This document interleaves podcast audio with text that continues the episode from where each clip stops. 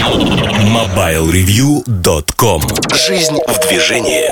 Всем привет! Вы слушаете 224 выпуск подкаста портала MobileReview.com Сегодня в выпуске.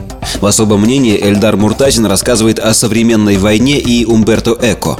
Штучки Сергея Кузьмина посвящены самым разным штучкам, в том числе PlayStation 3 и гарнитуре Parrot Zig. В обзоре новинок часы Moto Active. В кухне сайта речь идет о том, как мы читаем книги. MobileReview.com Особое мнение Всем привет! Сегодня беззастенчиво поговорим о моих мыслях относительно современной войны, Умберто Эко и других моментов, которые связаны вообще с современным представлением мира. В какой-то мере я долго думал, куда включить эту тему в кухню сайта или в особое мнение. В итоге решил все-таки в особое мнение, потому что кухни сайта, относящихся моментов, будет в меньшей степени, хотя про медиа, их отношение к войне в том числе поговорим. А, давайте вспомним, какой была война, ну, еще 100 50 лет назад, если хотите. Все было просто и понятно. Есть враг, есть наши, и, в общем-то, мы воюем за наших. При этом, вне зависимости, кто были эти наши, с одной стороны всегда работали разведчики, с другой стороны подлые шпионы. И вот эта двойственность, она и была описана в огромном количестве литературы, фильмов. В детстве мы играли в партизаны фашистов или там в, на, в наши войска и фашистов. Фашистами никто не хотел быть по многим причинам. Причем говорили именно не немцы, и это была не политкорректность. Немцами тоже называли, но подразумевали, что вот такие плохие фашисты, они должны обязательно проиграть. В какой-то мере даже вот внутренняя справедливость э, внутри себя, воспитанная фильмами, возможно, она диктовала то, что мы как фашисты, если вот получалось так, выпал такой жребий, мы должны были проиграть, а наши должны были выиграть. Сегодня мир полностью перевернулся, перевернулся в том аспекте, что если даже посмотреть на а, современное поколение журналистов, современное поколение журналистов не только в России, это было во Вьетнамской войне, когда США ввязались в эту войну. Это было в ряде других войн. Когда развитые страны и журналисты из этих стран выступают против войны или говорят, что ребята, мы, в общем-то, а, по сути, а, неправы, мы напали на такую-то страну. Или искажают информацию в пользу той или иной страны и зачастую не в пользу своей страны. Есть э, очень интересная книга. У Хейли, она описывается, по-моему, у Хейли э, в вечерних новостях описывается этот момент, но я потом разыскал его отдельно, и это действительно правда. В, во Вьетнамской войне э, была большая войсковая операция наступления Вьетконга при реке Тета. Э, в этом наступлении считается, и долгое время считал за счет э, масс-медиа, что американцы проиграли и потеряли инициативу, и это один из переломных моментов во Вьетнамской войне. На самом деле все было абсолютно не так, и поражением те бои, кровопролитные бои, действительно, нельзя считать. Во всяком случае, сегодня возобладала такая точка зрения. Может быть, это, знаете, такой исторический реванш, если хотите. На самом деле, я думаю, что правда где-то посередине. И тогда на эмоциях, на больших потерях а, СМИ посчитали, что это действительно проигрыш. И таковым он и считается зачастую. Что это значит? А, возможно, было такое во Вторую мировую войну для российских СМИ, для СМИ СССР. Ну, то есть вы представляете, что, например, мы потеряли войска, и мы начинаем говорить, что это жуткое поражение. То есть сеем те самые пораженческие настроения. Я думаю, это было невозможно и нереально. Но сегодня это становится такой обыденностью, и когда мы читаем новости с тех или иных фронтов, где участвуют цивилизованные страны, то зачастую у контингенте этих цивилизованных стран от своих же журналистов приходится слышать то, что вот они сделали тут неправильно, тут неправильно. концепция войны, она перешла совершенно в другое русло. Если посмотреть на Америку сегодняшнюю и посмотреть там на то, что пишет Опять эссе на тему этики. Умберто Эко пишет о том, что как он воспринимает войну. То есть э, он называет старую войну, о которой я только что говорил, про про войной. А сегодня нео-война. Нео-война в его понимании это то, когда а, не пытаются уничтожить максимальное количество живой силы противника, а именно, то есть врагов, а пытаются э, свести свои потери к минимуму, то есть сделать их желательно нулевыми, при этом уничтожить не очень много врагов. Это война на уровне идей. То есть мы сегодня воюем не для того, чтобы уничтожить конкретных людей, а для того, чтобы доказать, что их идеи не имеют под собой основания. Это война э, с терроризмом, которая перешла совершенно на новый виток. Новый виток, потому что мы сегодня воюем именно с идеями. С идеями очень трудно воевать. Э, силой оружия воевать э, с идеями практически невозможно.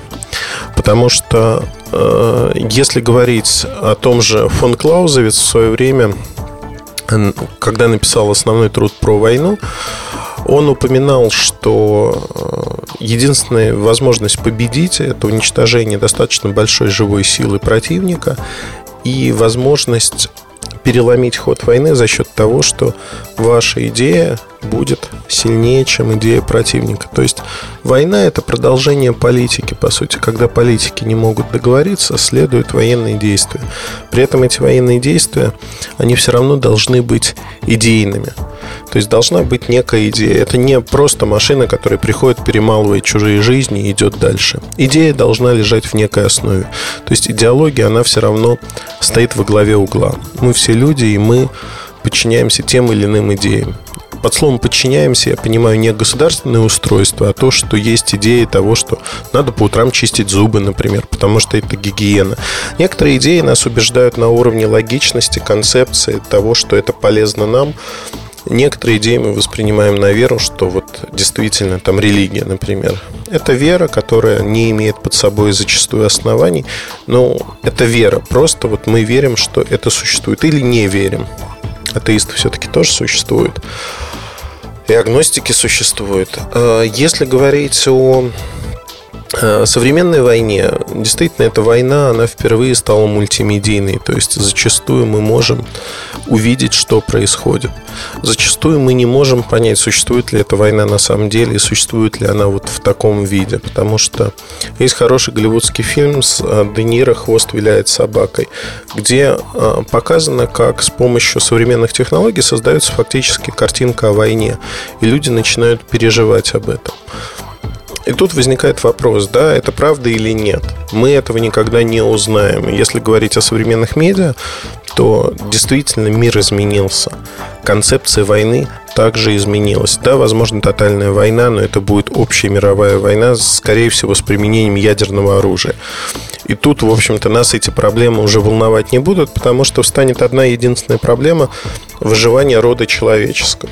Но если говорить о локальных конфликтах развитых стран, то мы создаем некую искусственную конструкцию, когда начинается война идей. Не война машин, во многом машины, это политика, она залезла на территорию войны.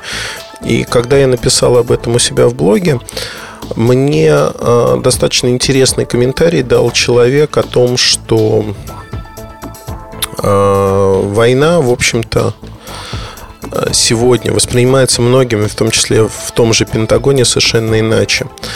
Я прочитаю Арсения Расторгуева комментарий э, про войну и восприятие. Я еще не читал и не смотрел ролик, сразу хочу сказать, поэтому никак комментировать не буду. Прочитаю комментарий, он кажется мне очень значимым. Есть такой пентагонский аналитик Томас Барнетт. Он очень интересно пишет о сути и смысле применения вооруженных сил в современном мире. На TED TED.com. Это такой ресурс, там очень много интересных лекций. Есть его лекция «Пентагон's New Map». Она дает некоторое представление о том, чем он занимается. А, типичный аналитик Пентагона а, думает о войне в контексте войны, а я пытаюсь думать о войне в контексте всего остального. У него есть одноименная книга, она шире и глубже.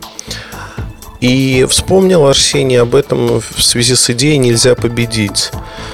так как этот аналитик уделяет существенное внимание тому, что именно формирует питательную среду для радикальных идей разного рода и что с этим можно сделать. Книга наверняка интересная, я обязательно ее прочитаю, найду первоначально. Как мне кажется, вот э, это сегодня является определяющим в любом обществе. При этом э, очень интересно то, что если раньше война, она была Э, ну, скажем так, она имела некие границы. То есть враги находились за границей. Причем врагами было, было не все общество. Мы же не говорим про геноцид, а, а некая значимая часть общества, верхушка правительства, если хотите. Государства воевали то на сегодняшний день врагами могут быть сограждане, живущие на той же территории, но испытывающие там попавшие под влияние определенных идей это абсолютно меняет ландшафт современной войны.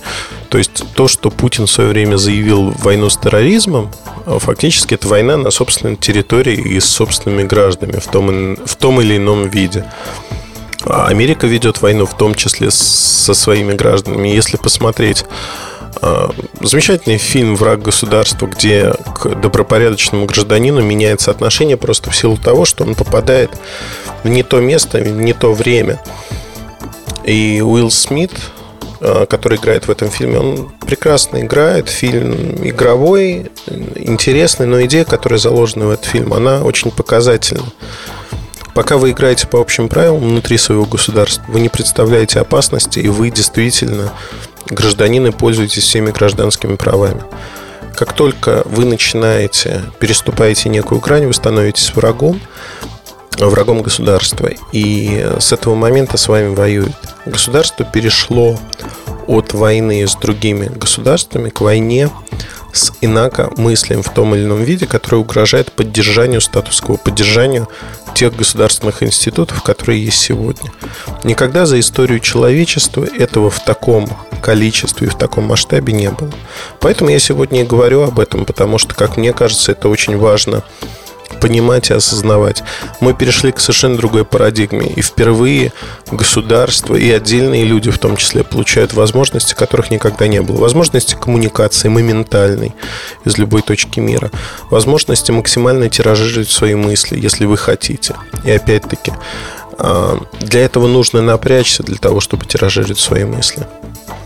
Как мне кажется, для журналистов, которые работают в медиа, очень важно понимать, эти моменты. И важно понимать, что на сегодняшний день мир изменился, информация изменилась. Не буду вас э, нагружать дополнительными подробностями. Я думаю, я хотел сделать сконцентрированно вот несколько мыслей про то, что современная война, она будет отличаться от тех войн, что мы вели в прошлом. В большей мере это информационная война, когда до того, как заговорят пушки, она может быть выиграна или проиграна.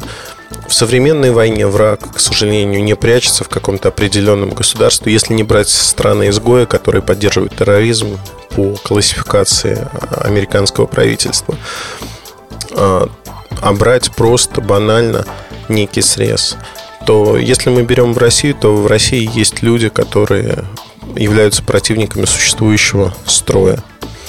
Враги они государства или нет, зависит от того, как они проявляют свое нежелание или там свое несогласие с правительством. Если они проявляют в рамках Конституции своих возможностей, то они явно не враги, хотя там тоже правительство хочет их посчитать таковыми. Грани нету сегодня. Эту грань мы должны нащупать сами, и, в общем-то, нащупать можно, к сожалению, через потрясение. Война изменилась, война стала другой. И на сегодняшний день можно говорить о том, что война как продолжение политики. Старик Клаузовец был во многом прав, но мир изменился. И то в, в том мире, в котором мы сегодня живем, Клаузовец э, был бы востребован еще больше, чем он был востребован в свое время. Удачи, хорошего настроения. Надеюсь, у вас остались мысли, о которых стоит подумать после прослушивания этого подкаста. Заранее спасибо, удачи вам и хорошего настроения. Пока-пока. MobileReview.com